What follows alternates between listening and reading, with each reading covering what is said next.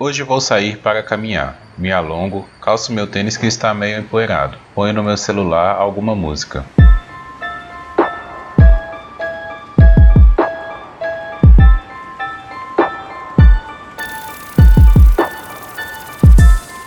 Você não me engana, é tudo superficial. É tudo superficial, tudo bem, ah, eu não te amo. Porque eu andei por aí, porque eu andei por aí.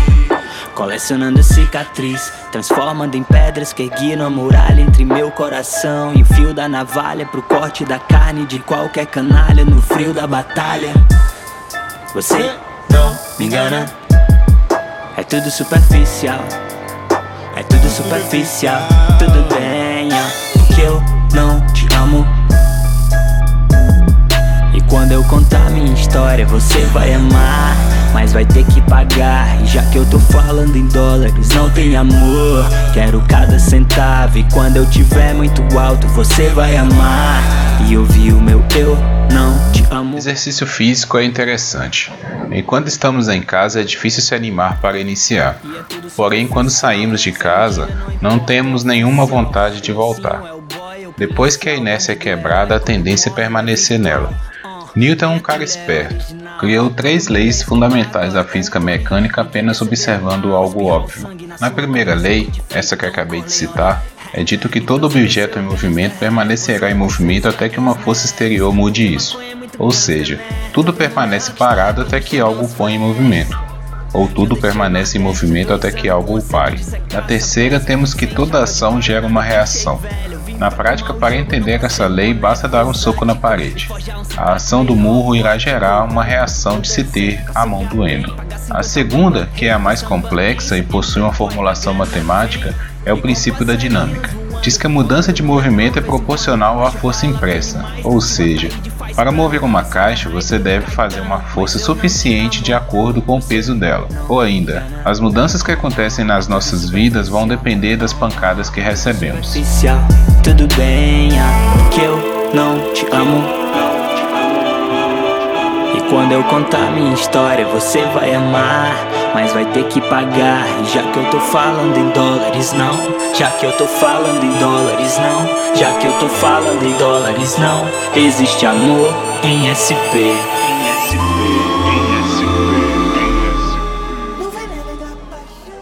Eu tô nesse jogo por um bom tempo. E eu nem gravei um disco. Eu lembro do Caetano me entregar um prêmio de melhor do Nordeste. O que diz sobre isso? Porque não tinha uma categoria pro Sul, então era tipo. Esmola pra segunda divisão, tu. Mas eu nunca comi partido. Fazendo meu movimento na esquina com os meus, vendendo minha mixchapa. Tentando viver o momento que a vida me deu, desenhando papel amassado. Mesmo quando qualquer ideia de vitória com o que eu fazia era ridícula, tipo uma ilha deserta no mar de miséria. Todo dia eu já fazia o meu exercício. A noite está um pouco fria. É princípio de inverno e a tendência é que as pessoas permaneçam em casa, tomando um caldinho quente, comendo um chocolate e vendo um filminho debaixo das cobertas. Sair do repouso nesses dias depende de uma força maior que o normal. Outro dia estava assistindo uma série que um amigo me indicou há um bom tempo: Os Contos da Aya. Se passa num mundo distópico onde nos Estados Unidos se adotou uma política repressiva, impondo valores bíblicos há muito tempo superados. Nessa série, ouvi uma frase da protagonista que me chamou muita atenção.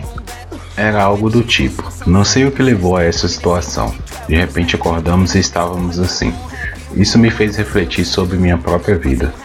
A cada decisão que tomo, por menor que seja, sigo para um futuro desconhecido. É como construir uma escada, degrau a degrau. Se um tijolo é colocado com defeito, a princípio isso pode ser corrigido em curto prazo. Porém, vários defeitos podem levar a uma escada insustentável que fatalmente irá desabar. O pior dessa situação é que a pessoa estaria no topo da escada. O medo de subir na vida é algo que tange meu consciente. Descobri que sou um tipo de pessoa conservadora. Necessito de segurança para seguir em frente. Descobri porque não curto esportes radicais. A sensação de estar fora do controle é perturbadora, ao ponto de causar medo. Fazia sentido, os golpes de condomínio fazia sentido. Mas se você dizia que metia uma zima, alguém respeitaria se fazia sentido. Agora imagina ter que explicar a minha intro. Existem estudos que dizem que o medo foi um dos principais motivos da nossa evolução. Sou obrigado a concordar com essa teoria. Pelados e desarmados não somos mais fortes que a maioria dos predadores. Necessitamos de nos esconder e criar estratégias para vencer nossos adversários. Minha casa tá uma crack house. As garrafas lembram fases do passado. Trazem frases de uma má fase, como recados de náufragos. E eu desacreditado. Leio e-mail de um fã em crise, dizendo que ia correr igual a mim. Vendendo na esquina, até o dia de mandar o mundo se fuder embora dali. Que saudade do que eu nunca mais vi.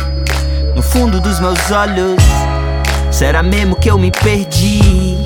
pelos meus caminhos tortos. Eu tô cheio desse vazio, poluído por corpos. Eu não sou daqui, minha alma é livre, eu não me comporto. Eu quero minha fé de volta. Eu, dez anos atrás, eu tenho saudade. Uh, será que eu consigo lembrar de um velho eu, de um jovem sonhador? que eu acho tudo inútil.